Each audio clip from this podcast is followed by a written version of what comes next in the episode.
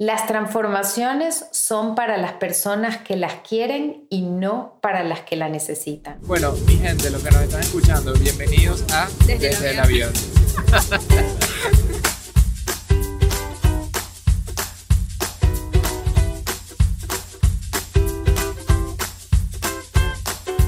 Hola a todos, aquí está Michelle de Hello Fears. Y aquí Adam de Stram Hacks. Hello, aquí los saludamos otra vez desde nuestro sofá azul. Y este es que, que si el tercer episodio que llevamos en nuestra casa sin volar. Sí, este virus nos está obligando a darle mucho provecho a nuestro sofá azul. Le tengo tanto cariño ya. No extrañas que sí que las aromosas, el capitán interrumpió, la turbulencia, los peos que no sabemos de dónde vienen. Los tipos estornudando al lado de uno. Eso es lo que tú más odias, los tipos estornudando. Terror. Le o sea, yo estoy con Adam de lo más tranquilo y de repente él se mete la nariz dentro del suéter y dije, ¿qué? ¿Huelo mal? ¿Alguien huele mal? ¿Alguien se echó un peo? Tengo que cortar la respiración. Y le dije, no, alguien estornudó como 600 filas atrás. y yo, ¿qué coño? Yo no lo quiero decir, pero en verdad estoy hasta algo contento de estar aquí. No es que estoy contento porque existe el coronavirus, pero no me molesta estar en casa, tranquilo, ¿sabes? Grabando esto así, relax. ¿No extrañas los viajes ni un poquito? Nada. Fíjate que no está, o sea, fíjate que estoy disfrutando mucho esto. Yo también, pero es como que una parte, la mitad de mí quiere irse de viaje y dormir en un hotel y la otra parte de mí está demasiado ah, feliz acá y que todas las pantaletas estén en la misma gaveta y que no tenga que abrir una maleta, uf. No, no, claro. A mí todavía no me ha entrado la piquiña a volver a viajar. Yo estoy feliz. ¿No extrañas Vegas? Yo siento que Vegas es como nuestra tercera casa y la empecé a extrañar esta semana. ¿No? Mm, no. Ok. Estoy muy feliz aquí. Hablando, ya va. ¿Por qué Vegas? ¿Por qué Vegas? Ajá por la comida. Yo lo que más pienso es Vegas, ay coño, no hemos comido en tal restaurante, tal restaurante, tal restaurante hace, no sé, ¿qué? Un mes, ya tenemos sin ir a Vegas, no sé. Pero me da como risa que justo pensé en Vegas por comida y ese es, el tema de hoy. Sí, es que tú, es increíble, piensas 23 horas al día en comida. ¿Y qué pienso en la última hora del día? No sé, me tendrás que contar con qué sueñas, los momentos que no sueñas con comida, porque a ti te encanta comer afuera. Y es una cosa que yo creo que yo estaba disfrutando muchísimo, que como te digo, estar aquí en casa, porque me ha hecho comer casero. Sí. Y, o sea, no es joda, el año pasado, antes del coronavirus, creo que comimos el 94% de nuestras comidas afuera. Sí, sí. Yo estoy muy agradecido con el coronavirus en ese sentido. Tal cual, desayuno, almuerzo y cena era restaurante. Y tú estabas feliz. Sí, a mí me hace muy feliz comer y comer rico todos los días y comer afuera. Te voy a decir que sí, estoy contenta de comer en casa estos días. No me quejo. me, me, ha gustado, me lo he tripeado, estoy preparando cositas y le tomo foto a todo porque los platos que compré están hermosos. Michelle hace una panqueca sana, diría yo. Sí, que claro, full Súper sana. Da la receta ahí rapidito en 10 segundos. Ok, ok, ok. Le ponen espinaca, un poco de avena, sin preparar ni nada, un huevo y leche de avenas, un poco, y un cambur. No sé las medidas al ojo, que se vea bonito. Y luego lo revuelves en la licuadora esa, el NutriBullet. Ay, y una cucharadita de baking powder, baking soda, no sé cómo se llama. Te queda bueno. Ajá, queda demasiado Yo bien. Tus panquecas, de verdad, las de las panquecas, ¿sabes? Malignas esas que te venden por ahí en sí, Sí, soy una persona sana. Yo también merezco cuadritos. Tú también mereces cuadritos. y bueno, hoy vamos a hablar sobre nuestra relación con la comida. Un tema que te voy a decir, me lo han pedido full, no los han pedido. A mí me dicen, Michelle, cuéntanos, ¿cómo te cuidas en los viajes? Y yo que mira, es que no me cuido, o sea, ¿cómo, te explico? Lo piden todo el tiempo. Sí. No solamente lo piden, yo lo pido, o sea, yo ah, necesito, yo tengo una relación con la comida no tan buena, diría yo. Ajá, ambos no tenemos buena relación con la comida por razones distintas. Tú por el overeating, que comes sin parar. Sí, a mí me programaron como un Terminator de comida. Exacto, yo tengo una anécdota que es que una vez cuando éramos novios y vivíamos en Venezuela, que eso fue solo nuestro primer año, un día ah, me invita a su casa a ver una película en la noche, y yo dije, ok, vamos, y la abuela dice, está lista la comida, entonces bueno, nada, bajamos a la cocina, había un bol en la mitad de la mesa con empanadas, y agarraba el bol de empanadas y lo sube, y seguimos viendo la película, y yo me como una empanada, se como una empanada, se come otra empanada, se come otra empanada, se come otra empanada. Y yo, qué wow, o sea, todas las empanadas para adentro. Era nuestro primer año juntos, no teníamos tanta confianza, yo no le iba a decir nada. Y digo, bueno, debe ser que hay que comer más empanadas. Entonces yo agarro y me como otra empanada. Y así sucesivamente, y se acaba el bowl. Y yo me quedo loca y que, wow, se acabó el bowl. En eso llega toda la familia a la cocina y que, ah, ya, listos, ¿dónde es que está la cena? Y entonces la abuela dice, bueno, hice un pocotón de empanadas y las dejé ahí en la mitad del de la mesa. Y a mí que, ah, esas eran para toda la familia. O sea, si tú no le pones un parado, Adam se va con la comida. Y Sí. yo como muy, muy poquito, o sea, de verdad me lleno rapidísimo, pero como muy mal. Adam puede comer mucho, pero puede comer saludable, tiene como la voluntad de hacerlo. Yo definitivamente no tengo esa voluntad. Si algo no sabe increíble, prefiero no comer. O sea, a ese punto. Y desde chiquita he sido así y aprendí a comer mal. Y bueno, entonces por eso, este es el momento. Ya somos adultos. Nos mudamos a una casa de verdad. Entonces, tenemos que adult, ¿no? En todos los sentidos. Y queremos aprender un poco mejor a comer, a controlarnos, a entender de dónde viene esa mala relación con la comida y qué podemos hacer al respecto. Por lo tanto, hoy tenemos una invitada especial que es Doris. Doris. ¿Quién es Doris, Adam? Doris es mi tía, para empezar.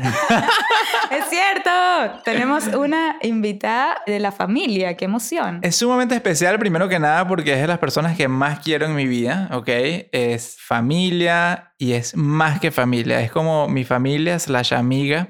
Es que ya va, es que es la tía cool, porque cuando uno dice la tía, yo sé lo que están No, todas pensando. mis tías son muy cool, le tengo mucho cariño. Sí. Cada quien en especial. Ok, pero imagínense Doris una es tía una cool. tía muy, muy cool. Exacto, entonces no es la típica tía que tienen en la cabeza cuando que es mi tía y todo el mundo que eh, vamos a skip al próximo. No, No, no, no, don't skip. Este podcast está buenísimo. Sí, Doris- Van a ver que Doris es cool. Ella Doris dice puede ser- Doris- y todo. Puedes decirlo así. Veremos, sí. Doris muchas veces es mi tía, muchas veces fue como una hermana, como una mamá, como una amiga, como una socia, como una mastermind brainstormer, como una coach. Todo eso es Doris en mi vida. Y entonces por eso es que está aquí sentada al lado de nosotros y por eso es que la trajimos a este episodio porque tiene tanto, tanto valor que ya no queremos seguir hablando nosotros porque Uf. queremos dejar espacio Callémonos. para que Doris nos empiece a contar un poco su historia y a iluminar con todo lo que va a compartir con ustedes. Así que, Hola, Doris. bienvenida. Hola, sobris. bueno, súper, súper halagada. Estoy toda enrojecida por todo lo que me acaban de decir. No lo puedo creer. Estoy muy feliz de poder participar en el podcast de mis sobris. Los admiro muchísimo. Saben que para mí ustedes tienen un lugar muy especial en mi corazón. También todos los sobrinos tienen un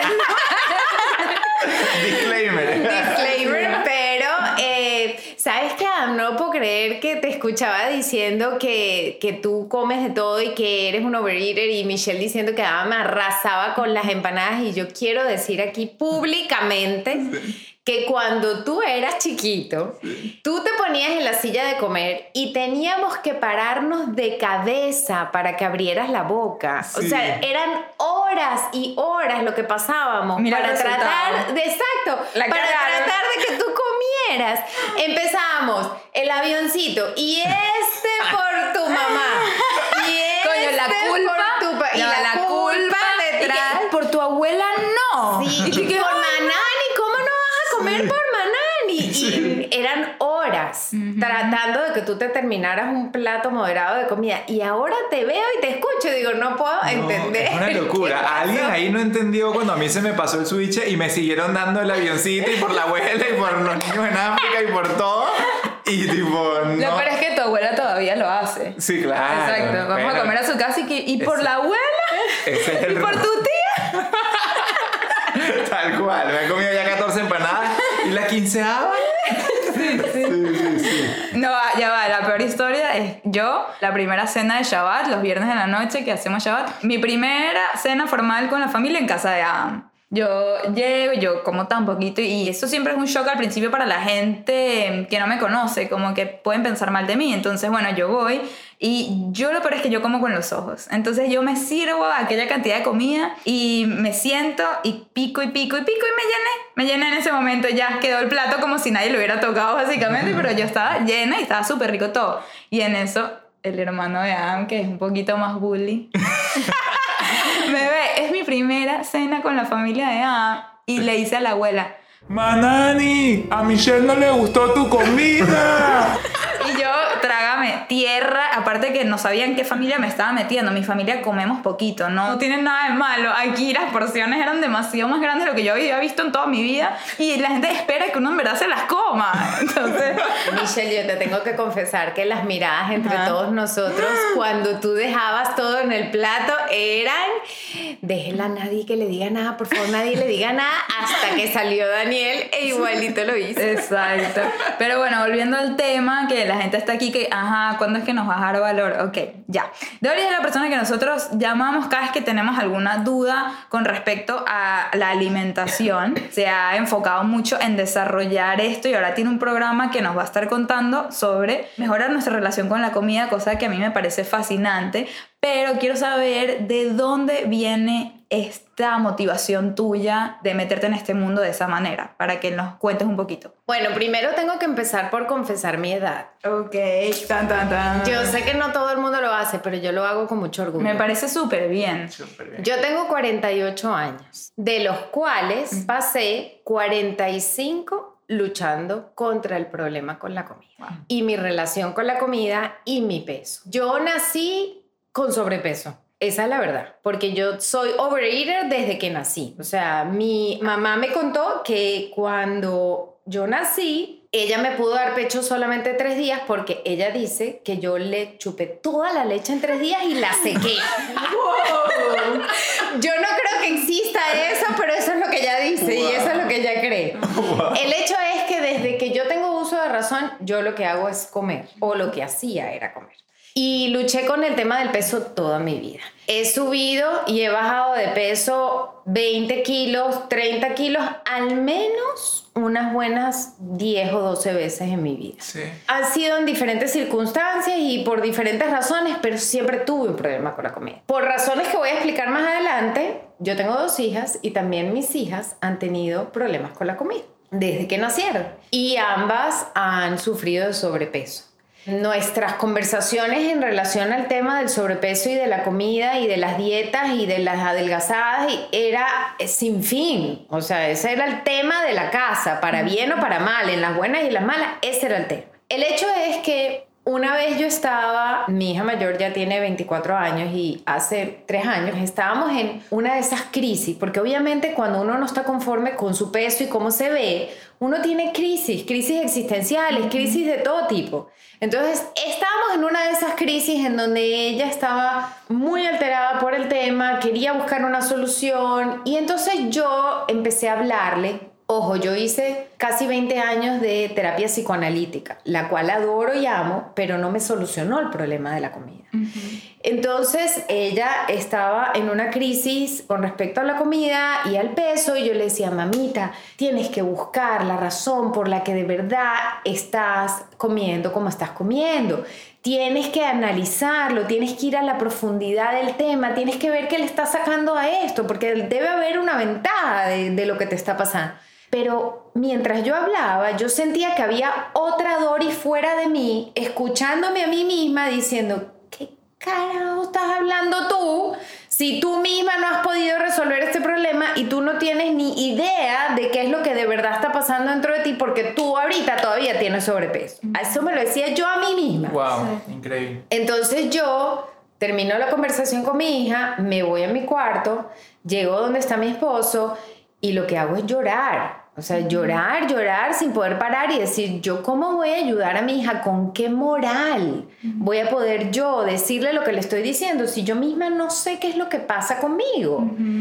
Entonces, la verdad es que yo, la transformación que yo he tenido, se la debo gran parte a él, porque él me dijo, mira, puede haber una solución diferente a la que tú has tratado de tener hasta ahora. Y yo le dije, yo no quiero hacer más dietas, yo no voy a pagar más médicos, yo no voy a ponerme a inventar cosas peligrosísimas, porque mira que he probado cosas peligrosas en mi vida.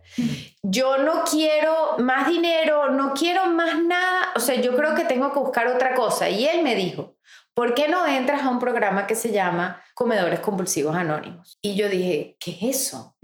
Lo busqué, entré. Comedores Compulsivos Anónimos es un programa que está basado en el sistema de Alcohólicos Anónimos, que es un programa de 12 pasos. El programa me ayudó a mí a comenzar mi transformación. Y yo estoy muy agradecida con el programa y participo en el programa todos los días todavía. Pero me di cuenta a medida que pasaba tiempo en el programa que habían otras personas que entraban al programa pero no se enganchaban.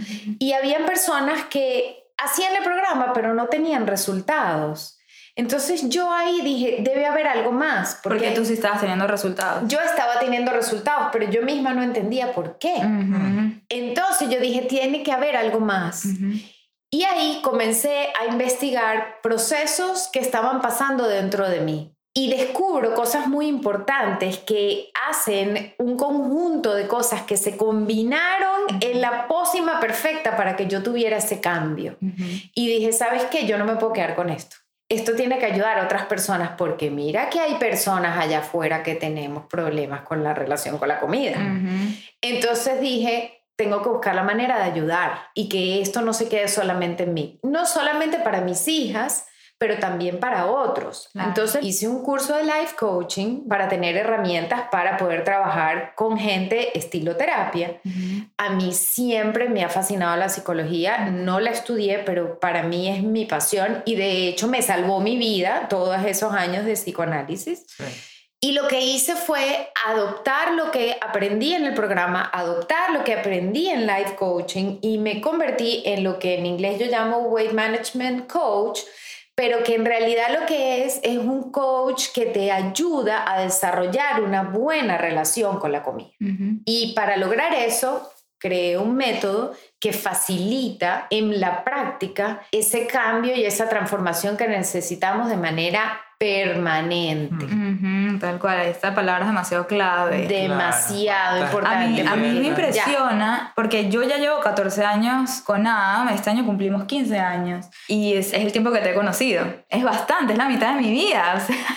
entonces, o sea, desde que tenías que decir 33, te conozco, que es la de Adam. Qué rápido son las matemáticas, Michelle. Ah, yo, estoy, yo soy buena en matemáticas, eso no lo sabía. buena, me impresiona tu habilidad matemática. Y yo, Doris, tú tenías mi edad cuando conociste a Michelle. Imagínate.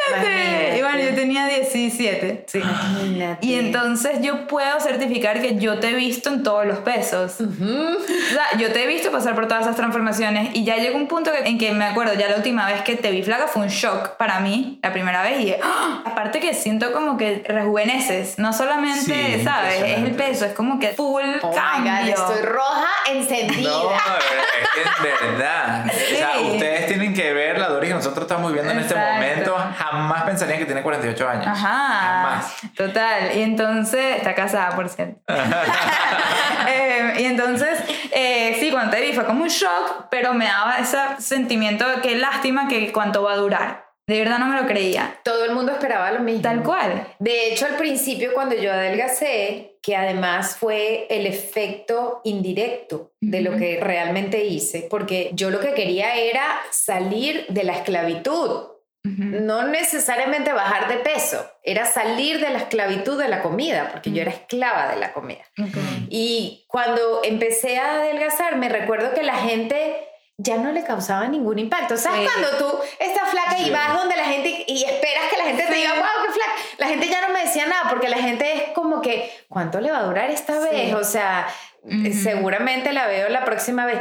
Pero lo, lo, particular es que cuando seguía pasando el tiempo y la gente me seguía viendo flaca, ahí es cuando la gente me decía, wow, sigue flaca. Y yo, oh my God, esta esperaba que no. Ajá, Sí, sí, sí, la gente esperaba que no. Y, eso fue muy impresionante para mí porque yo decía, imagínate, yo ya luchando con mis propias expectativas dentro de mí y aparte tengo que lidiar con las expectativas de los otros a mi alrededor. Total. Y, wow, súper fuerte. Qué, fuerte. Quiero hacerte una pregunta, de repente todavía no hemos entrado totalmente en tema, pero dijiste algo que me llamó la atención y que tú querías salir de una esclavitud. Yo me hago la pregunta, esa esclavitud en tu caso era el sobrecomer, el overeating. Correcto, me imagino yo. Para mí la esclavitud era la cantidad de tiempo del día que yo pensaba en la comida. Oh. Independientemente de si me la comía o no. Ajá. Ok. Pero pensabas como qué tipo de sentimiento. ¿De emoción de comer o de ah, otra vez tengo que comer y no? No, no, no, no, no, Para mí era la ansiedad de cuándo puede llegar el próximo momento ah, para comer. O voy a ir a tal lugar, que bien que voy a ir a tal lugar, porque imagínate, iba a ver tal pasapalo, iba a ver Ajá. esto, iba a ver... O me invitan a un lugar y yo sé que ahí no va a haber comida y yo, conchale, ahí no quiero ir. Ajá. Sí, sí. O sea, me relaciono mucho con ese tema y nosotros todos nos relacionamos aquí con ese tema porque yo siento mucha esclavitud con la comida, pero del lado de pensar que todo el tiempo me tengo que terminar todo. Como que no necesariamente estoy pensando todo el tiempo en comida, pero sí veo como Michelle le pasa eso. Entonces, mi pregunta ¿Me era... pasa con- qué? ¿Me pasa qué? Te pasa que todo el tiempo estás pensando en comida. Sí, pero yo no me siento esclava de nada. Yo Bueno, no lo, has re- no lo has reconocido, pero eres No. Totalmente esclava de la comida. Tú vives todo el día pensando en la comida y cuándo vamos a ir a, a comer y ese lugar si tienes los pasapas. Lo que acaba de escribir Sí, Doris sí, es tal cual. Lo que pasa es que Ajá. Doris tenía la mezcla de, de los dos. Y eso fue lo que a ella entonces le desató el, el problema que tenía en su vida. Nosotros, por suerte, yo en verdad no pienso tanto en comida, No. pero cuando me la pones enfrente, acabo con ella y tú piensas todo el tiempo comida, pero estás muy bien dejando de comer cuando apenas te empiezas a llenar. Ajá. Yo creo que esa es la suerte que hemos tenido nosotros. Sí. Pero yo sí me siento esclavo de la comida y yo creo que también la razón por la cual nos gustaba la idea de traerte aquí era porque todos tenemos cierta relación con la comida, todos, no importa si tenemos sobrepeso, si no, yo siento que yo tengo una esclavitud con ese Tal parte de la cual, o sea, es verdad, todos tenemos, eso es un buen punto, porque la gente cree que yo no, porque me ven muy flaca. Todo el día ven la comida porque la posteo todos los días, y pero después me dicen, pero no entiendo, o sea, ¿cómo estás tan flaca? Y hay gente que me envidia por eso también, me lo dicen, que envidia, ¿cómo estás? Y no es sano, o sea, no es sano lo que yo estoy haciendo. Estoy flaca porque mi genética hasta este momento ha resultado, pero eso en cualquier momento falla. Y ya, pero puedo verme así, pero no significa que yo estoy sana y que yo estoy satisfecha con mi relación con la comida. Y la pregunta que quería hacerte es, ¿por qué comemos? Bueno, esa es una excelente pregunta. Nosotros deberíamos comer por tres razones. Una, para obtener energía. Dos, para ser saludables. Y tres, para tener una satisfacción al paladar a la hora de saborear. Esas son las razones por las que deberíamos comer. Y yo separo energía y ser saludables porque podría estar unido y entrelazado, pero en realidad no, porque a ver, yo puedo sentirme un poco débil y querer tener un poco más de energía, entonces tengo dos opciones, me puedo meter una banana o me puedo comer una barra de chocolate. Las dos cosas te van a dar energía, pero no las dos cosas te van a dar salud. Claro. ¿ok? Claro, el chocolate es obviamente lo más saludable. Exacto. Tómenos Sí. cuenta, por favor. Entonces, razones, energía, salud y satisfacción. Porque obviamente si tú vas a comer, la idea es que sea un momento placentero. Entonces, la gente asocia comida sana con comida que sabe mal. Y Michelle asocia comida con la comida que sabe bien, es decir, tiene que saber bien. Sí. Después ya veremos si es sana, no es sana. Sí. El primer requerimiento es que sepa divino. Exacto. Tiene Si que no saber pasa no pasa, ya. Esa comida raspo el examen. Pero está bien, porque esa es una de las tres razones por las que debemos comer. El problema es que hay otras dos razones por las que también comemos que no son las más convenientes para uno. Una de ellas tiene que ver con el manejo de las emociones y sentimientos a través de la comida. Muchas veces utilizamos la comida para poder manejar esas emociones y sentimientos. ¿Por qué? Porque la comida tiene una reacción química en nuestros cuerpos. Es decir, si tú le das a un niño mucho chocolate, el niño va a estar hiperactivo. Por ejemplo, hay personas que en el momento de sentirse tristes o down o que se sienten que están un poco ansiosos, necesitan un dulce. Y el dulce va a compensar químicamente esa emoción. Y esa no es la razón por la que deberíamos comer. Y la otra razón por la que no deberíamos comer ciertas cosas o en ciertas cantidades es porque hay productos, hay comida que tiene factores adictivos que nos impiden a nosotros tener un control de la porción, de la cantidad. Entonces ahí ya es como está la comida hecha, que es lo que tiene la comida dentro y que te va a hacer a ti reaccionar de una manera diferente. Y esas comidas son igual para todo el mundo. No, eso es muy importante que lo dijiste, porque la tendencia a la adicción, tanto en la comida como en cualquiera de las adicciones, tiene que ver con varios factores, pero uno de ellos, por ejemplo, es genético. Uno de ellos es tu tendencia, tu cuerpo, tu metabolismo. Ujú. Es uno de ellos, ¿ok? Y no es igual para todo el mundo. De hecho, absolutamente todo lo que tiene que ver con comida es diferente para cada quien. Tanto lo que debes como lo que haces. Todo el mundo tiene que tener y de hecho esa persona no soy yo, todo el mundo tiene que tener un asesoramiento real en base a su cuerpo, su metabolismo, sus exámenes de laboratorio, su edad, su tendencia genética. Todo el mundo tiene que tener un asesoramiento de qué es lo que le conviene. Porque, a ver, puede haber una persona que tiene diabetes y a lo mejor si tú comes algo dulce para ti no es nada sano, pero para la otra persona lo va a matar. Entonces tiene que ser muy particular. Eso a mí sí me impresiona. Yo escuché eso de los exámenes que te hacen con una muestra y no sé qué, y te dicen para tu cuerpo qué es sano y qué no es sano. Y a mí me causó demasiada impresión eso, de que yo juraría, y el resto del mundo me imagino que también, que por ejemplo comer lechuga, aguacate, lentejas es algo saludable y de repente te haces el examen y dice que para ti no es saludable. O sea, tengo un amigo que se lo hizo y le salió que él no puede comer eh, tomate, creo. Tomate, ajá, algo que... encanta y come full. Exacto. Sí, y eso es muy importante que la gente lo descubra porque es diferente para cada quien y es una profesión. Es decir, estás hablando de algo médico, estás hablando de algo que tiene que ver con tu física y con tu química. Y no es simplemente psicología y no es simplemente asesoría. Y eso es importante que cada quien lo descubra. Y la razón por qué comemos nos lleva también a descubrir cuán honestos queremos ser con nosotros mismos. Y aquí entramos a una parte que es importante tomar en cuenta para la comida y para lo que sea. Porque cualquier proceso de transformación implica saber bien desde dónde arrancas.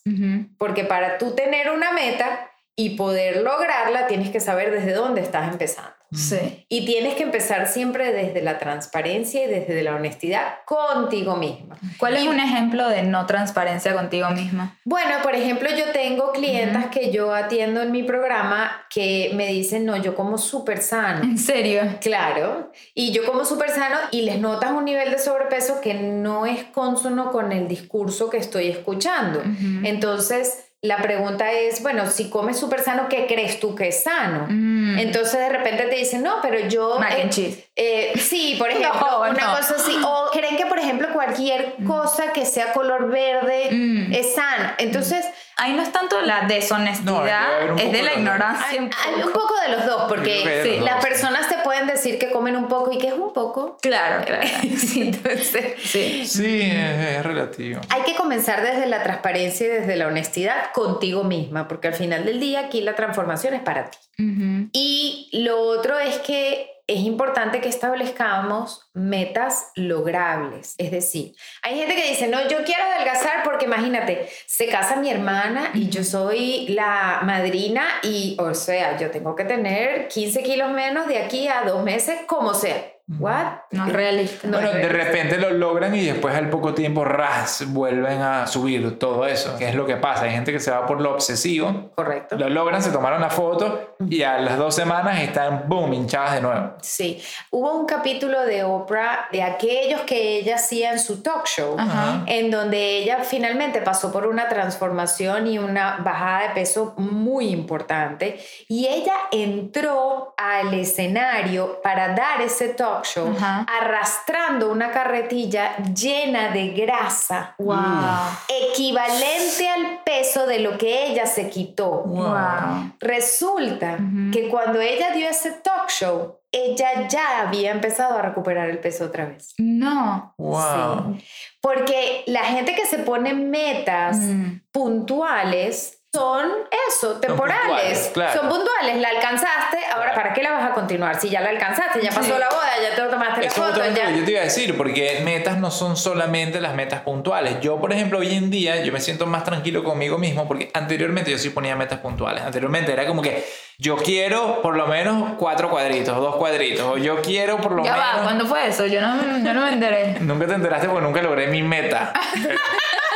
Antes de que te conociera sí tenía mis cuadritos para que lo sepas. Pero, en fin, yo sí me he puesto metas. Yo quiero estar, ¿sabes? Más en forma, más flaco. Para mi boda lo hicimos. Tú y yo nos Sí, pusimos esa meta. hicimos bootcamp heavy. Sí. Pero más nunca. Pero entonces, exacto, más nunca. Hoy en día yo siento que no tengo más esa ansiedad por una meta específica, sino siento que mi meta es simplemente comer más sano. O sea, mi meta es como una mejor relación con la comida. Por eso es que la idea y el objetivo del asesoramiento que yo doy en mis mentorías es llegar a una buena relación con la comida, que indirectamente te va a ocasionar tener un peso saludable. Saludable es la palabra. Claro, claro. Es increíble eso porque ahí está el truco, que cuando tú buscas demasiado algo, ya se vuelve como que una obsesión difícil de encontrarlo y muy short term muy cortoplacista. Pero cuando tú buscas esa relación con la comida, la magia empieza a ocurrir, que es que vas a alcanzar el peso que necesitas o que buscabas, vas a empezar a sentirte más energético, vas a empezar a estar mejor con tu salud mental también, una inmensidad de cosas, todo basado en simplemente una mejor relación. Cuando tú hablas de mejor relación, hablas de algo permanente, porque no puede ser que tu meta sea una mejor relación con la comida y tú te la ubiques en tu cabeza como temporal. No, cuando tú quieres una relación que mejore, tú quieres que se mantenga mejorada. Claro. no quieres que retroceda. claro. Y, por ejemplo, mi excusa siempre es, siempre lo ha sido, que es que yo no tengo la voluntad no tengo el willpower como para tomar ese tipo de decisiones. Ni siquiera la tomo. O sea, yo nunca me he puesto de meta mejorar mi relación con la comida porque soy muy honesta conmigo misma en este momento que digo, no, Michelle, tú sabes que no tienes la voluntad de tomar esa decisión, entonces no te lo pongas como meta, no es realista. Bueno, me encanta que hayas mencionado la voluntad, porque eso que la gente llama fuerza de voluntad forma parte de la frase más común que escucho yo a la hora de que le preguntas a alguien qué pasa cuando alguien te dice, yo quiero adelgazar o yo tengo problemas con mi peso, ojo, yo trabajo también con gente anoréxica, trabajo con gente bulímica, que el peso está por debajo de lo normal, pero sigue habiendo una mala relación con la comida. Y cuando le preguntas a la gente, bueno, ¿tú qué crees que pasa? Es que me falta fuerza de voluntad. Y yo aquí hago muchísimo énfasis en que lamentablemente no existe lo que se llama fuerza de voluntad para la comida. Porque la fuerza de voluntad tú sí la tienes. Lo que pasa es que estás escogiendo en qué la aplicas. Es decir, ¿tú acaso no tienes fuerza de voluntad para cuando te propusiste escribir tu libro y lograrlo? Sí. ¿Tú acaso no tienes fuerza de voluntad cuando tú dices yo voy a dar un curso para que la gente aprenda cómo manejar su finanza? No lo haces. Sí, claro. Lo haces. La fuerza de voluntad está en todos. El asunto es en qué la aplico. Y para mí, una de las cosas que yo pude finalmente poner en un sistema es que lo que la gente necesita no es la fuerza de voluntad, es una combinación adecuada de los componentes de un cóctel que yo llamo en inglés GUTS. G-U TS, GOTS, en español quiere decir agallas. Sin embargo, es un acrónimo, porque GOTS es G-U-T-S. La letra G es para genetics, genética. La letra U es para upbringing, que es la crianza. Ya les voy a hablar un poquito de cada uno. La letra T es para trauma, traumas. Y la letra S es para lo que yo llamo superior power or something else, es decir, un poder superior u otra cosa como sea que tú la quieras llamar. Y eso tú lo hiciste.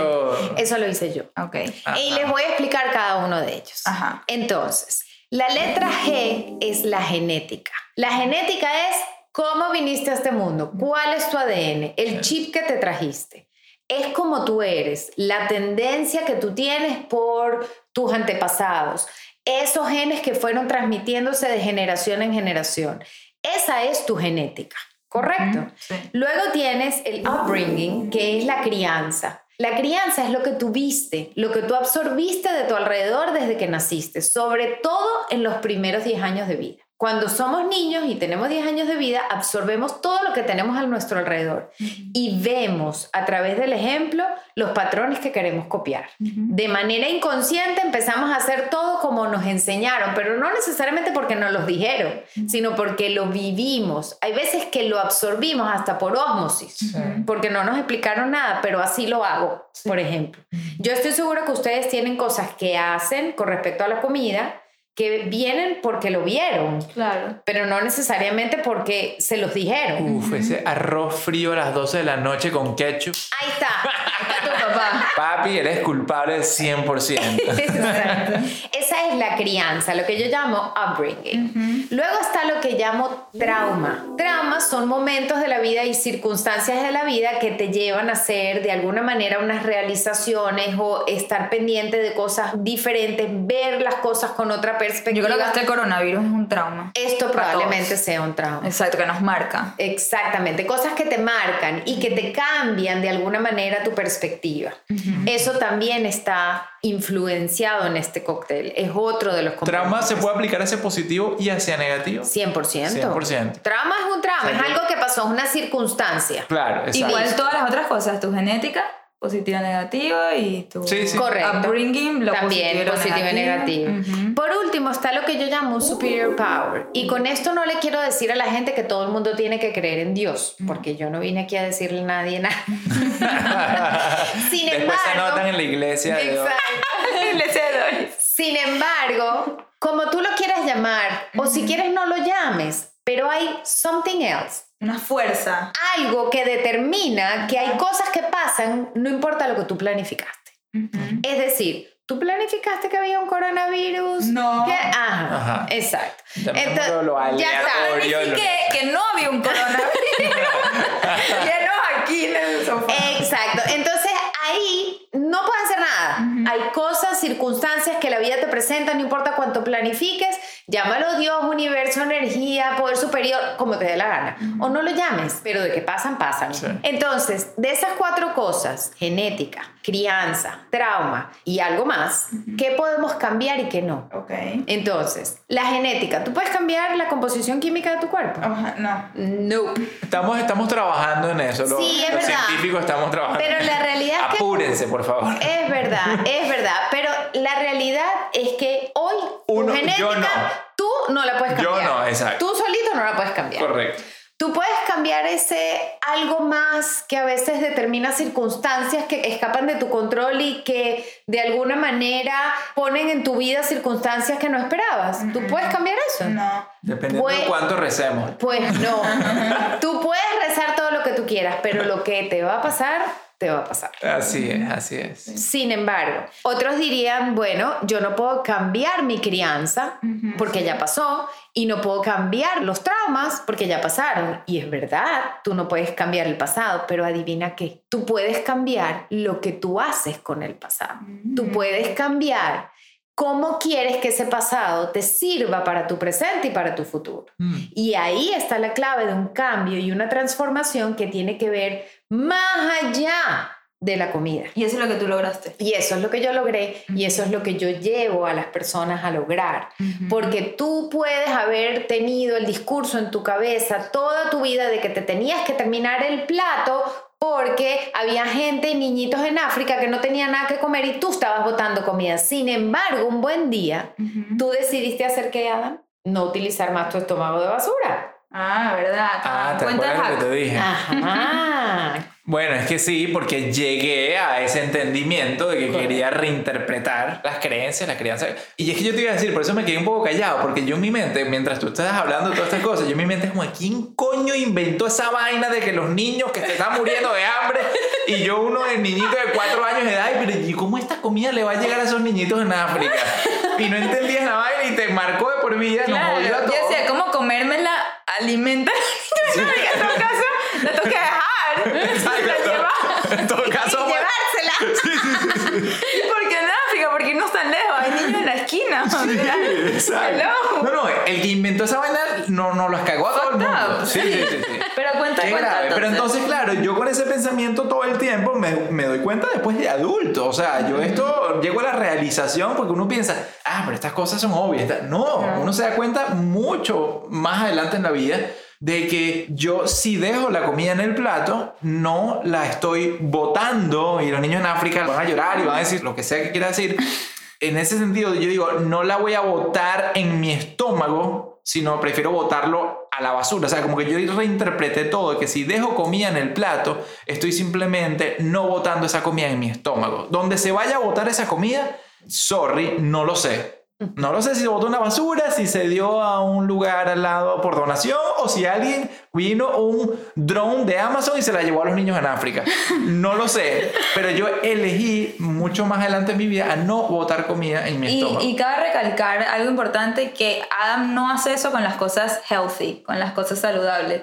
O sea, si en el plato queda brócoli, él la no, termina. exacto, él no lo aplica como les estaba explicando. Él lo hace más que nada si hay una pizza, por ejemplo. Anteriormente compramos una pizza, yo me comía, ponte que hay ocho pedazos, yo me comía dos, Adam se comía cuatro y sobraban los dos míos. Y Adam para él era Terminator, acabar, misión, ¿sabes? Y, él- y entonces se le acaba. Y ahorita hoy en día aplica esa mm, teoría que a mí me parece súper útil, que él dice, ya va, prefiero botar estos dos pedazos de pizza en algún lado que no sea mi cuerpo, porque Sí. yo no soy un basurero. Y exactamente. Y hasta tengo hacks. Bueno, el primer hack es eso, es pensar que uno no es basurero. Ajá. El segundo hack, que hay gente que de repente va a ser algo controversial, pero igualito se va a botar la comida. Yo le pido a Michelle que le vacíe el salero a las dos pizzas que quedan, por ejemplo. Sí, o la. Coca-Cola, o sea... O sí, la algo, algo que haga que para mí es claro que eso ya no es comible. Ajá. Entonces, esas son como que mis herramientas para tratar de aferrarme a ese nuevo pensamiento de no botar la comida en mi estómago. Eso de reinterpretar las creencias y de hacer lo posible, ayudarte con herramientas es súper poderoso. Y a mí me encanta todo lo que habla Doris y su acercamiento, su metodología ante todo esto. Porque no quiero adelantarme mucho, pero me apasiona mucho lo que vas a contar. Así que por favor, dale. Bueno, buenísimo. Para resumir este proceso de entender por qué comemos y por qué tomamos las decisiones y esto que yo llamo GOTS, lo importante es entender que la composición de las proporciones de cada una de esos componentes del cóctel puede ser variable. Es decir, tú puedes tener predominante tu genética o puedes tener predominante tu trauma o puedes tener predominante tu crianza a la hora de tomar una decisión. Pero hay cosas que tú puedes decidir que predominen diferente y que ese cóctel esté dispuesto y compuesto de una manera diferente porcentualmente cada cosa para que te lleve a tomar una decisión correcta. Y aquí es donde yo quiero explicarles que esto funciona no solamente para las relaciones con la comida, funciona para cualquier tipo de decisión que tú vayas a tomar. Y les voy a dar un ejemplo que va a sonar un poquito drástico y fuerte, pero es la realidad. Imagínense una persona que está en la cárcel porque mató a alguien. Esa persona que mató a alguien cuando nació no quería matar a nadie. A medida que creció, probablemente tampoco quería matar a nadie. En el momento que la persona mata a alguien, la gente dirá, no, pero él tomó la decisión, él fue y lo mató. Sí y no, porque lo que determina si la persona mató o no mató a alguien es su composición del guts. Es que predomina en esas cuatro cosas, que es lo que lo lleva a tomar una mala decisión. Y lo podemos tomar en cuenta para cualquier cosa que querramos hacer en la vida. Si tú te quieres atrever a vencer un miedo, tú puedes simplemente decir, ¿sabes qué? Mi trauma de tener este miedo es tan fuerte que yo pues no me voy a atrever a vencerlo. O puedes decir, tengo un trauma muy fuerte, pero yo decido que a partir de hoy eso me va a llevar a tener una valentía que no conseguía antes. ¿Te suena parecido? Sí. ¿Suena conocida, Michelle? me va a llevar a tener una valentía y sabes qué, yo quiero cambiar intencionalmente la proporción de cada uno de los componentes de mi guts para que yo pueda tomar decisiones mejores para mí.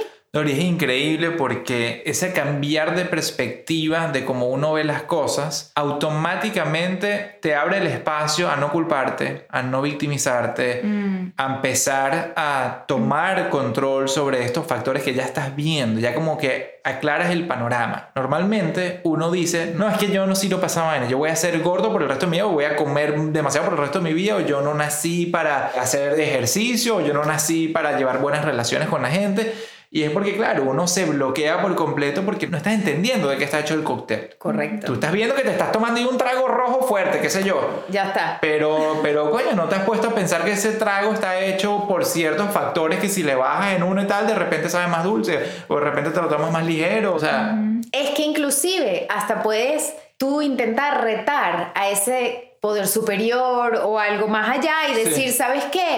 Porque la gente diría, bueno, yo voy a rezar y se acabó y que Dios decida si yo voy a adelgazar o no. No, no, no, no, no. Tú demuestra que lo que tú está en tus manos sí lo vas a hacer hasta Claro, el final. Eso. Sí. muy Y que lo que tú no puedas controlar y que de verdad no está en tus manos, Reza. bueno, reza. Sí. Claro. O no hagas nada. Total, pero algo que por ejemplo yo digo en mis charlas y siento que aplica acá es que entre más incómodos nos ponemos, mayor es la recompensa.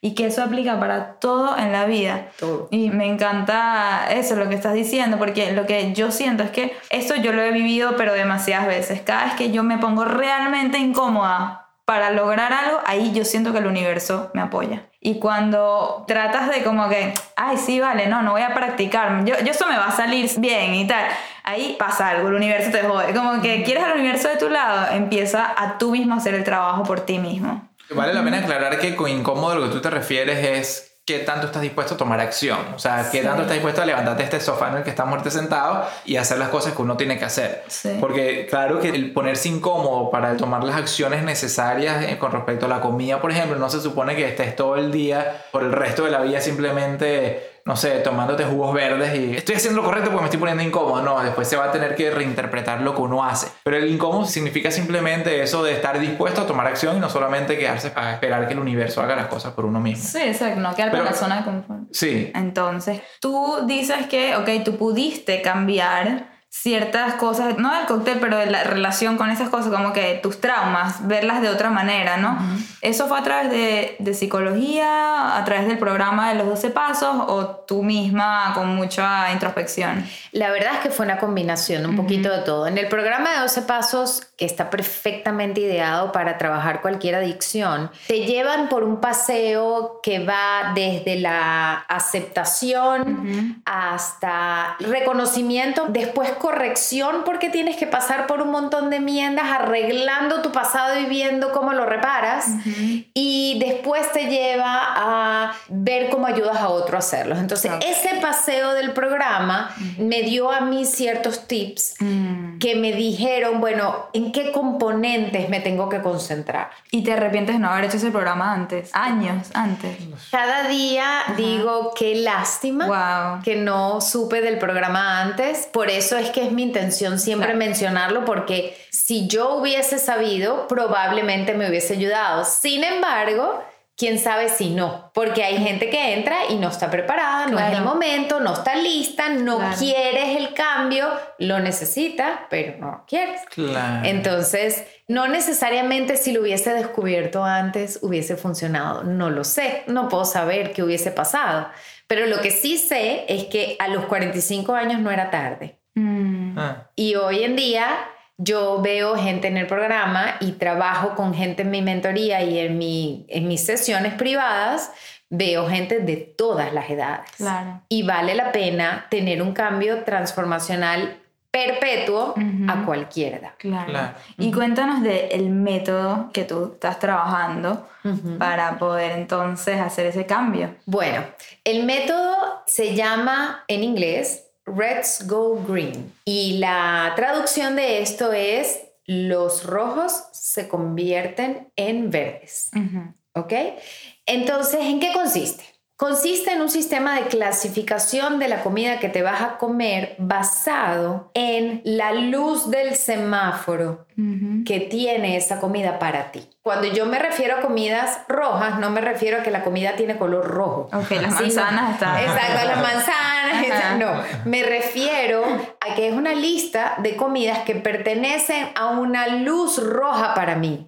Que obviamente la asociamos con ojo, para, Sí. detente, evalúa. Peligroso. Pel- Peligroso. Muy importante, dijiste Stop. para mí. Para No, mí. no es una lista existente de cosas, sino que cada quien pudiera hacer un inventario de comidas que uno clasifica como rojas. Cada lista de la clasificación es individual y personalizada. Lo que es rojo para mí no tiene que serlo para ti Y y, en base, viceversa. en base a qué uno califica las cosas como rojo. Bueno, es muy importante tu pregunta porque hay que tomar en cuenta dos cosas. Uno es lo que es el averaje, El lo común, sí. el promedio. La lista que yo utilizo de porciones alimenticias es una lista dada por el gobierno para el sistema de salud de todos los americanos. Sin embargo, vuelvo y repito, no me voy a cansar. Tiene que estar asesorado por un profesional médico de nutrición porque no sabemos las condiciones Claro. de cada quien. Entonces, yo no te voy a decir a ti, Adam, cómete tranquilamente dos tazas de kale cuando a lo mejor tú tienes un colon irritable que te va a llevar directo a donde no quieres. Entonces, yo no soy la persona que te va a decir qué comer. Tú eres la persona que sabe qué puede comer y yo te voy a ayudar a la clasificación en base a lo que te dicen médicamente y en lo que te dice que debe ser sano un sistema de salud nacional. Claro, tú, tú vas a estar ahí para ayudar a la gente en mejorar un comportamiento. Claro, la idea es una modificación de conducta. De lo que queremos claro. es una transformación de patrones. Exacto. Más allá de cómete esto y no te comas esto. Eh, el- Que ajá. eso no lo hago yo. Correcto. Entonces, comida a luz roja, comida a luz amarilla, comida a luz verde. La comida a luz roja es toda aquella comida que no te hace bien, no es sana para ti, no te nutre. Y también es toda aquella comida que tú no puedes controlar en porciones razonables. Entonces, una vez más, esto es diferente para cada persona, porque si a las personas no se pueden controlar comiendo brócoli y al final del día se van a comer cinco platos de brócoli, pues guess what? Es una comida color roja para esa persona, porque tú no puedes abusar de ningún tipo de alimento ni irte al extremo en Claro. cantidades de nada. Claro, imagínate los gases de esta pobre persona. Yo no lo iba a decir, pero lo dijiste tú. Señores, rojo, no más de tres brócolis. Esa fue la- pregunta que yo te había hecho a ti porque yo soy mucho como que, ya va, pero Sí. puedo comer infinitos vegetales. Pero- porque hay muchas dietas que te dicen, pues, en vegetales come infinito. Y eso a mí me hace sentido porque entonces, y ahí es lo que me encanta tu metodología, porque yo que soy overeater, a mí me dicen, puedes comer infinito de algo y yo no tengo ningún problema en que sea algo que incluso sepa mal o que sea muy sano y tal, pero yo estoy satisfaciendo mi necesidad de comer infinito. Sí, pero fíjate que esa necesidad de comer infinito es un poquito fantasiosa, porque la realidad es que de ciertas cosas, a menos de que seas adicto al brócoli de verdad, y te- pero de ciertas cosas llega un momento en que paras, anónimos. Cierto. llega cierto. un momento en que igual vas a parar. O sea, la realidad es que uno en verdad no suele ser adicto a las cosas buenas. Mm, Poca gente, Poca ¿entiendes? Y bueno, también es una cosa, es un término. Es relativo. Pero de seguro hay gente que es adicta al azúcar, por Sí, ejemplo. hello, Ajá. levantando la mano aquí, no me ven. Personas que son adictas al azúcar, porque el azúcar tiene además componentes adictivos, Claro. entonces el azúcar es una Rojo. comida luz roja. Claro. Pero para gente que lo puede controlar perfectamente, no es roja. No, y por eso es que este sistema no es que te va a prohibir nada, no es que mira, más nunca te vas a comer una torta de chocolate. No, si tú llegas a tener la capacidad de convertir la luz roja de la torta de chocolate en cambio de patrones, cambio de conductas que te lleven a poder comerte tres cucharaditas, adivina qué, your red went green. ¿No será como yellow? Porque el chocolate en verdad nunca va a ser bueno. No, O- no es hielo porque no pasa nada si tú te comes dos cucharaditas de un postre. Porque tienes control sobre Porque tienes control sobre eso Uf. y recibiste la satisfacción en tu paladar. Uf. Entonces, ¿por qué no te lo vas a comer? Solamente que tienes que llegar a esa meta de poder controlar la Claro. porción. De lo contrario, nope. Esto es A mí me Una encanta. relación ideal con la comida. Exacto. Exacto. A mí lo que me encanta de esto es cómo transformar esas comidas rojas que tanto amas en verdes. No Correcto. es dejarlas a un lado, es 100%. involucrarlas en tu vida, pero tener una relación sana con ellas. Correcto. Por ejemplo, para mí el bubble tea es verde. El porque yo- bubble tea. Y para ti es el rojo más horrible que mazón rojo que hay. Porque tú alucinas con bubble tea. Todo el tiempo te puedes comer esos 400 miles de bubble tea. Y yo es como que, ah, ok, está dulce, está rico ya. Y lo dejo. No, eso sería un verde para mí. Sí, y por ejemplo Michelle tiene otro rojo que para muchísima gente es súper verde y además es color verde. El matcha. El matcha. Sí, Claro. total. Yo descubrí el matcha y fue como, wow, algo sano que me gusta y abusé. Exacto. Abusé a un punto que ya me dijo un doctor que tengo que parar de tomar té verde o matcha porque es un diurético y yo no me hidrato, yo de por sí no tomo agua. Entonces, cada agua literal que yo me estaba tomando tenía una bolsa de té verde adentro o era un matcha latte. Entonces, todo el agua que estoy consumiendo lo estaba botando sin ni darme cuenta. Y el doctor me dijo, es peligroso lo que estás haciendo, tienes que parar el té verde. Y yo, ¿qué? Lo único sano en mi vida lo tengo que parar. O sea, O controlar. exacto. Claro. Sí. Aquí es donde De- esto se vuelve mágico este programa. Claro, porque ya llegaste a controlar tu. Ahora verde. uno al día. Ahora- Listo, es verde. Es verde. Se- se- Yo diría que está amarillo. Bueno. No. Bueno, es muy importante Pero- que hables de los amarillos, sí. porque los amarillos son, por lo menos para mí, son los que llamo yo los más peligrosos. Los rojos están muy definidos. Sí. Tú ya sabes muy bien, y si tú no lo sabes, es muy fácil que alguien te lo diga. Y los verdes también están muy bien definidos, porque ¿quién no sabe que es mucho más sano comerse una ensalada que Sí. una hamburguesa, papas fritas y etcétera, ¿verdad? Pero los amarillos, por ejemplo, en mi caso, ojo, mi caso particular, les voy a dar un ejemplo de un amarillo mío. Ok. Mi amarillo son los merey. ¿Por qué? Porque el merey, si me lo presentas en una ensalada que tiene un poquito de merey, entonces yo me voy a comer un plato de ensalada. Capaz y hasta me como dos, pero yo no me voy a comer cinco o seis platos de ensalada solo porque tenía el merey. Ahora bien, si tú me presentas un bol de merey, así como los aperitivos de las cenas y tal, que ponen un bol de merey, si yo llego a agarrar un puñito de ese merey, yo me bajé ese bol. Wow. Uh, soy tan culpable yo también. Entonces, el amarillo. Entonces, ¿sabes? Tú pongo un bowl de lo que sea y yo voy a acabar con ese bowl. Yo todo, Oh todo mi God. amarillo. Entonces los amarillos Mm. son peligrosos porque no solamente vienen a ser medio verdes, medio rojos, Mm. sino que dependen de la presentación y dependen de la porción y dependen de con qué están acompañados. Ajá. Y es muy importante determinar esa lista de la luz amarilla. Mm. Porque entonces tú dices, oye, yo quiero que esto se convierta en verde, si no voy a poder agarrar un puñito, solamente me lo voy a comer en las ensaladas, por ejemplo. Ok. Y esos son el tipo de decisiones que tú puedes ir tomando poco a poco. Obviamente en la mentoría hacemos muchos ejercicios prácticos en donde te llevamos a hacer esa adaptación de tus conductas y cambiar esos patrones y llevar a una metodología que un día hagas de manera Natural, automática. automática. ¿Dónde me anoto, por favor? no, mira, o sea, solamente con lo que has compartido ya es una locura de lo efectivo que se ve que sería y lo poderoso que es para que cada persona tenga su propia relación con la comida increíblemente sana. ¿Y qué más tiene este método? Tipo, nosotros ponemos los colores y ya vivimos felices para siempre. Nope. en realidad hay un par de cosas más, que es lo que forma parte de esa transformación del cóctel de Guts. Ajá. ¿va? El siguiente paso después de establecer esa lista de comida que va dentro de cada uno de los colores del semáforo es entender dónde está la asociación de cada una de las comidas del color rojo en las emociones que uno tiene a la hora de comérselas. Mm, duro, ok.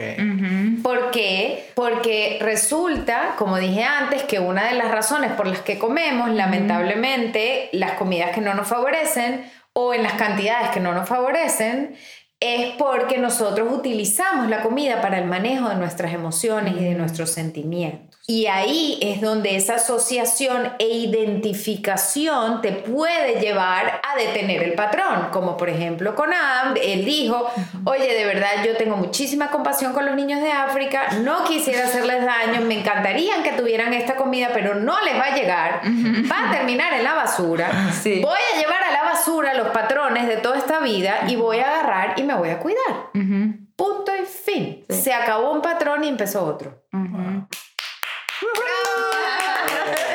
Ya, eh, apenas estamos comenzando. O sea, lo identifico, lo entiendo, pero todavía no lo practico tan bien. Ahí vamos, poco a poco.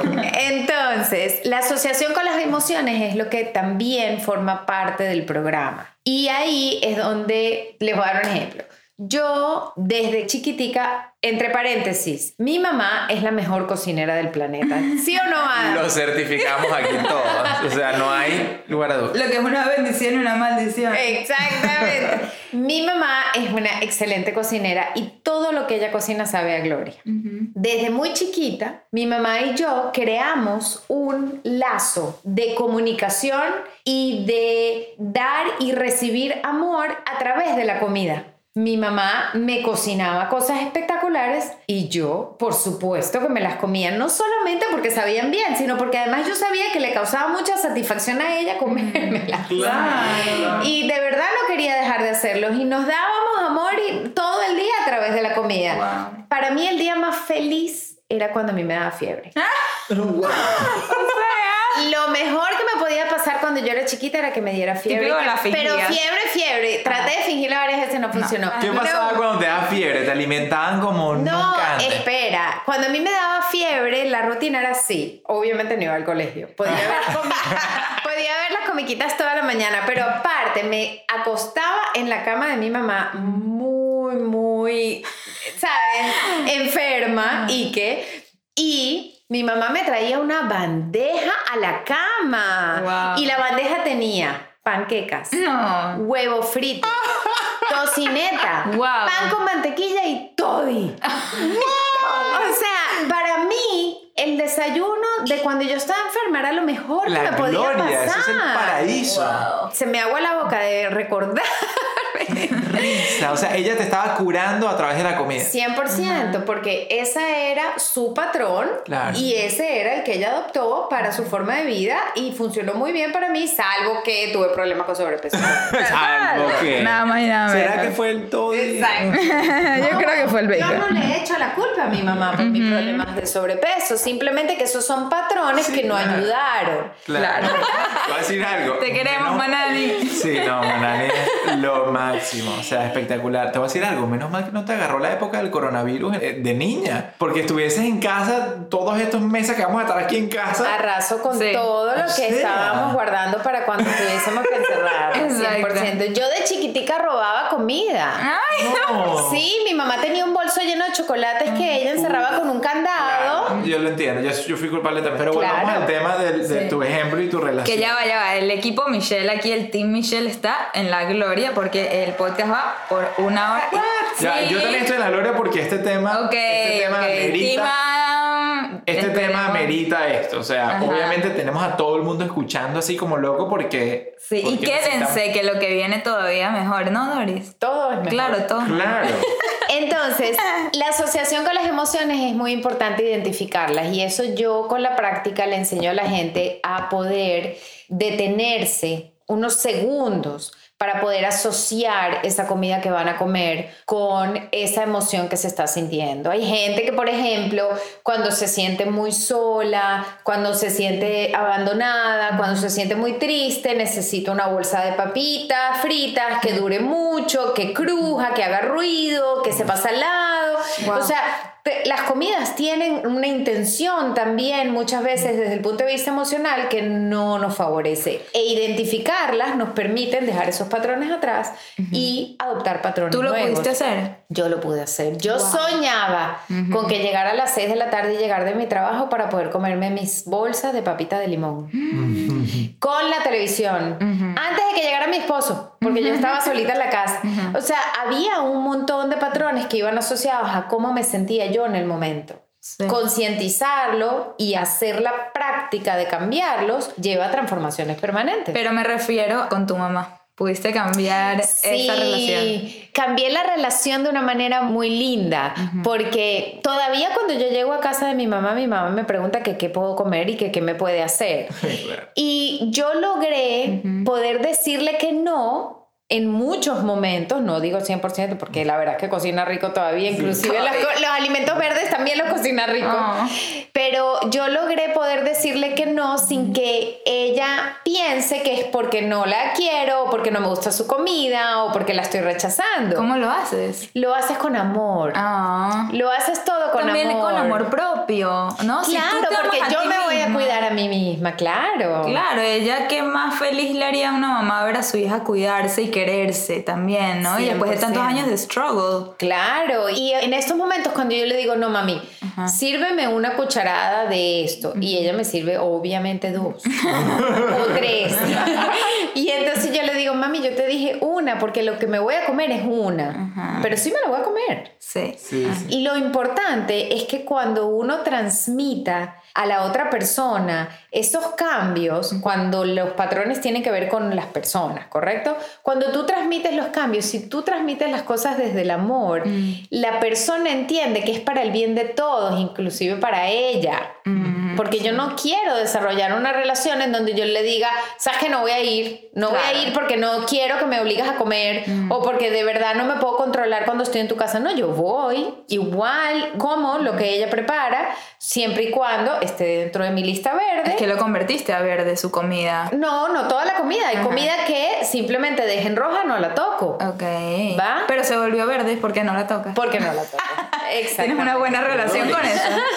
Yo casi que interpreto esto como que convertiste la relación con tu mamá en verde. Mm, qué bello. Porque sabes que, que es impresionante que hayas dicho eso, Adam, porque la idea es que tú conviertas en verde todo lo que en tu vida está en luz roja.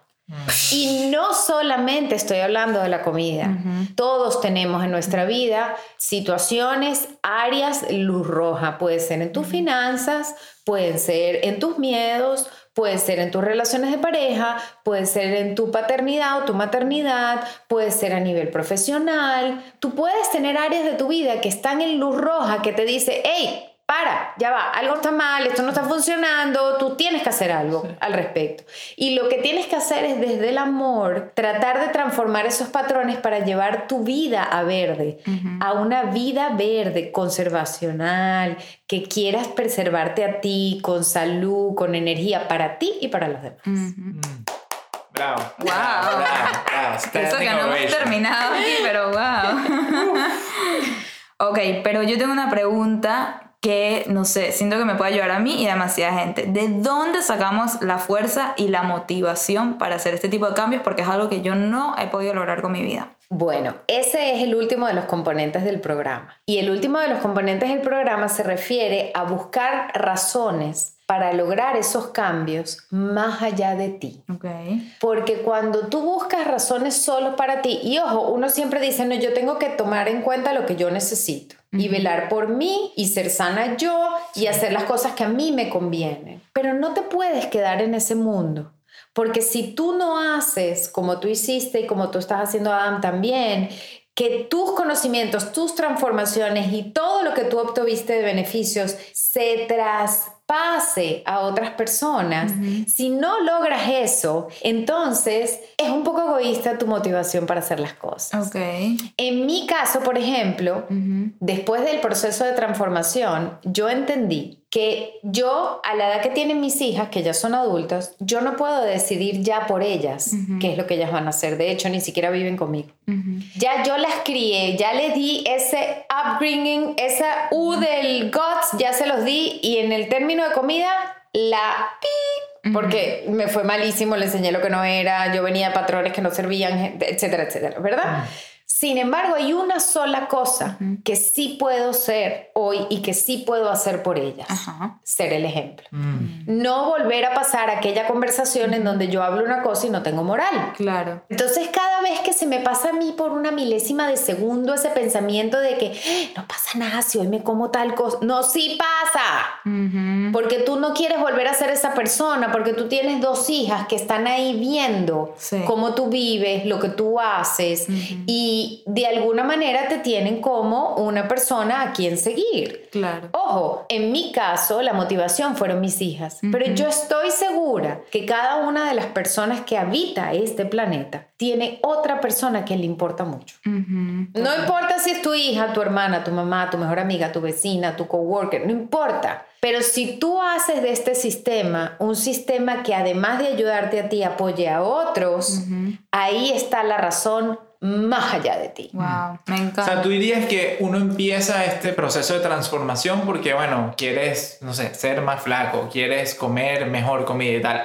Pero la real razón por la cual uno convierte esto en un estilo de vida y uno se compromete a largo plazo es por un amor hacia alguien más. y a la humanidad. Por ejemplo, ¿por qué tú no dejaste que las finanzas que finalmente a ti te funcionan tan bien, te las quedaras tú practicándolo todos los días y ya? Sí, ganas de dar. No, no solo dar. eso, tú lo hiciste mucho por tu familia. Tú estudiaste finanzas por tu familia, no solo por ti. Tú- Sí. Así es verdad que todos teníamos la esperanza de que tú nos ibas a sacar de abajo. Ajá, exactamente. Saca- Bueno, sí. Estoy tratando de sacar a todo el mundo abajo. Ajá. No, bueno, sí, claro, y me puedo extender más en otro podcast en ese tema, pero es verdad, es increíble como o sea, el propósito de uno nace de esas ganas de dar algo más allá que a uno mismo. Claro. Es difícil encontrar un propósito para Bueno, uno mismo solamente, ¿o tal sí? cual. Es difícil. Hay gente que lo vive a pesar de que no debería. Hay gente que vive un propósito único para sí mismo. Son gente egoísta que normalmente no le importa a los demás. Sí, cierto. Pero, pero lo que quería decir es que los propósitos más poderosos son los propósitos que trascienden a uno como persona. Son los que más te llevan a ti mismo a la transformación. Exacto. Y eso, tal cual, por eso yo empecé a enfrentar mis miedos. Porque a mí dice, ¿cómo vas a criar a nuestros hijos valientes? Correcto. Si tú misma freak out porque una mosca que entra, o sea, es como que... Imagínate, tú empezaste a luchar contra un miedo por personas que ni Que no siquiera existen, Que todavía. existen. Y les dediqué mi libro. O sea, Imagínate. tuve la dedicación de mi libro y dice, para mis hijos. ¿Por qué? Michelle, Porque yo hice esto ¿cómo por ellos. Vamos a criar a nuestros hijos Ahora sin la saber comer. Exacto. Y ahora. No, a ver, sí. Métanse en la mentoría. Claro, la mentoría. Tal cual. Bueno, aquí estamos, clase 1. Pero tal cual, o sea, porque a mí me parece muy interesante lo que tú dices. No es solo decirle a tus hijas qué hacer, es actuar, es dar el ejemplo. Y es algo que, por ejemplo, a mí me pasa con mi mamá, que ella me dice, Michelle, pero una vez me lo dice, me dice, pero yo siempre te decía que vayas y enfrentes tus miedos. Yo siempre te decía, ay, Michelle, acércatele al perro. Ay, Michelle, montate en la montaña rusa. Y le dije, tú no enfrentabas tus miedos. Eso es lo que yo veía. Qué fácil es decirlo y tú no hacerlo. Cuando entrábamos, como íbamos, por ejemplo, en un viaje y había una cueva, tú nos esperabas afuera porque te dan miedo las cuevas. Y no se trata de pretender que no te dan miedo para que entonces todo esté bien. No, se trata de decir, a mí me dan miedo las cuevas, igual voy a entrar porque voy a ser valiente. Y de la misma manera con la comida. Ahí hay un dato para los padres. Es muy importante que los padres entiendan que no va a haber nada que tus hijos copien como patrón que tú, además de decir, no practicaste. Puede pasar, pero por el efecto totalmente contrario. Es decir, mi mamá, yo la vi, suponte que hay alguien que tenga una mamá que es alcohólica y diga, no, yo me voy a ir a que entonces yo no quiero ser alcohólico, pero voy a ir todo lo contrario a hacer otra cosa. Mm, Puede pasar todo lo contrario, pero la realidad es que si tú le quieres enseñar algo a tus hijos, no solamente se lo tienes que decir. No le puedes decir, cómete ese brócoli que te hace muy bien el brócoli. Mira, es muy Sí. importante que te comas los verdes y tú tienes en el plato tremenda hamburguesa con papas fritas. es y mi caso. Ajá, entonces si lo hacemos por otra persona, eso es lo que nos hace que este sistema sea algo perpetuo, porque tú por siempre vas a tener a tu hija en tu mente cuando tomes estas decisiones. Esa es la clave, dirías. La clave son todas. Tú puedes obtener el resultado combinando todas las fases del método. Para tú llegar a ese cambio perpetuo, lo que tienes que lograr es estar 100% presente en todo el proceso. Es decir, por ejemplo, en lo que tiene que ver con los colores y la clasificación de los colores, tienes que estar presente a la hora de comer. Tienes que fijarte en lo que tienes en tu plato. Tienes que automatizar tu cerebro para que se convierta en una linterna de tres colores que ilumine ese plato con una luz de color dependiendo de la clasificación que se tiene. Uh, Antes de... Ese es un hack. Antes de que comiences a comer, te tarda unas milésimas de segundo, pero es la manera en que tú empiezas a condicionar tu cerebro a tomar las decisiones correctas. Puedes llevar esto a algo perpetuo siempre y cuando tengas concientización de cada una de las etapas de la clasificación de los colores, de tu composición de tu guts, de para quién estás haciendo eso. todas esas cosas con la práctica sostenible es que la puedes llevar a un cambio de conducta para siempre. Me gusta lo que dices de estar presente porque es con qué estás tomando la decisión. Cuando estás presente, la estás tomando con la cabeza. Y a mí me pasa que yo tomo las decisiones con respecto a la comida con el paladar o con el estómago. ¿Por qué? Porque mi cabeza no está ahí. Mi cabeza está ida, mi cabeza está en otro lugar y mi barriga ve la milanesa de pollo con dos huevos fritos encima y es como obvio. O sea, eso es... ¿Qué hace que una persona quiera cambiar? O sea, ¿cómo hacemos para que Michelle entre en estas ganas de cambiar? Bueno, lo que hay que hacer es trabajarlo. No es un proceso de un segundo para otro, como ya lo dije. Es un proceso práctico en donde se va paseando por las etapas de un cambio de conducta que lleva cierto tiempo, no es varita mágica, no es unas pastillas, no es, no es eso milagroso que la gente trata de conseguir. Y lo importante es que tú determines que el fin del ayer es hoy. El fin del ayer es hoy. Wow. Y que a partir de hoy hay un nuevo mañana. Y eso es lo que tú haces a través de tu programa, Let's Go Green. Correcto. Es una mentoría grupal que se puede hacer grupal o en sesiones privadas que se llama Let's Go Green y que aplica el sistema integral de todas las etapas para el cambio de conducta y para transformar tu relación con la comida para siempre. ¿Y para quién es este programa? Las transformaciones son para las personas que las quieren y no para las que la necesitan. Uy, qué duro eso. Wow. Eso es lo que yo justamente te estaba preguntando a Michelle, porque mm. yo veo que Michelle tiene todas estas cosas, o estos rojos, digamos, pero tú no parecieras todavía querer. O sea, no parecieras querer como lo que tú dijiste. No, no, yo estoy feliz guiándome por el paladar y punto. Es que cuando es tu momento no lo decido yo lo decides tú. Yo te puedo dar un programa que funciona perfecto, pero perfecto para el que lo quiere hacer, para el que lo quiere aplicar, para el que está listo. La pregunta es, ¿qué es estar listo? Bueno, yo voy aquí a tomar una frase que no es mía, es de Tony Robbins, que dice, sube tu fondo. La gente dice, yo tengo que llegar a tocar fondo. Bueno, ¿quién decide dónde queda el fondo? ¿Cuán abajo está tu fondo? Tú decides dónde está tu fondo. Sube tu fondo, ya tocaste hoy. Claro.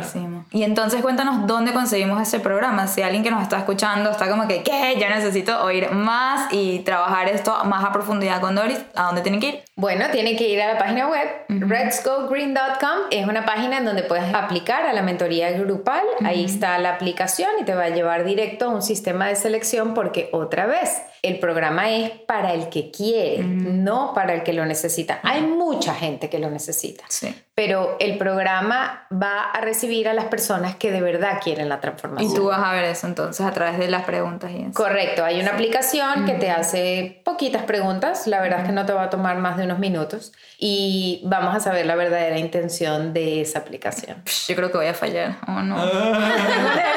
Michelle, vamos a aplicar esta noche a este programa, en serio. Vamos a aplicar. Buenísimo. Una pregunta, ¿y si la gente quiere contactarte directamente, también lo hace a través del website o...? Si la gente quiere contactarme directamente para sesiones privadas, por ejemplo, que no es para la mentoría grupal, yo tengo otro website que se llama lifecoachdoris.com, en donde está mi información y puedes contactarme directamente por email. Ok, buenísimo. Entonces esas dos páginas las vamos a poner aquí en los comentarios de este podcast para que puedan ubicar a Doris y le saquen todo el provecho porque bueno, nosotros tenemos preferencia, ¿no? Porque somos tus sobrinos. Pero no, esto está increíble, Do, de verdad estamos súper orgullosos de ti, de tu transformación, de lo que has logrado y de ahora las vidas que estás transformando que nos parecen increíble y admirable. Gracias. Sí, 100% qué gusto verte tenido y qué gusto verte todos los días brillando porque honestamente por eso estás sentada aquí, porque eres vivo ejemplo de lo que estás haciendo. Y no nos queda la menor duda que cualquier persona que se quiera anotar en esta mentoría lo va a entender. Sí, así que por favor, si le sacaron provecho a este episodio, les vamos a pedir dos cosas. Una, vayan a mi último post, no sé, sea cual sea, y pongan tres corazones verdes. Uh, sí, si ponen tres corazones verdes, eso yo, yo creo que se lo tomen como un compromiso con ustedes mismos. Ustedes van a intentar aplicar algunos de los conocimientos que escucharon hoy en su vida, en alguna de sus relaciones. No tiene que ser la comida, porque quizás en la comida les va increíble, pero piensen qué otra relación ustedes quisieran mejorar. Me parece increíble, ¿verdad? Ese pensamiento. Y nada, compromiso con ustedes mismos. Así que tres corazones verdes y lo otro, compartan este episodio con alguien que ustedes saben que le puede sacar demasiado valor. Creo que es muy, muy, muy valioso y me emociona demasiado compartirlo con todos ustedes que nos están oyendo. Sí. Bueno, hasta aquí lo dejamos por esta vez. Nuevamente, mil gracias a todos los que se quedaron hasta el final. Como siempre, son los que sacan más lomito de todo. Y refuerzo la solicitud de Michelle de que compartan esto con las personas que más lo necesitan. Ese es el mejor acto bueno que pueden hacer ustedes. Y nada, queremos ver muchísimos corazoncitos verdes en estos posts, por favor. Exacto. Bueno. Gracias, Sobris. Ah. Me encantó venir. Está muy cool la casa. Te pasaste con el rosado. Pero tengo mucho verde, que es lo importante. Muchas plantas. Exacto, mucho green, mucho green. Bueno, Chao, lo mi gente, los dejamos. queremos mucho. Bye.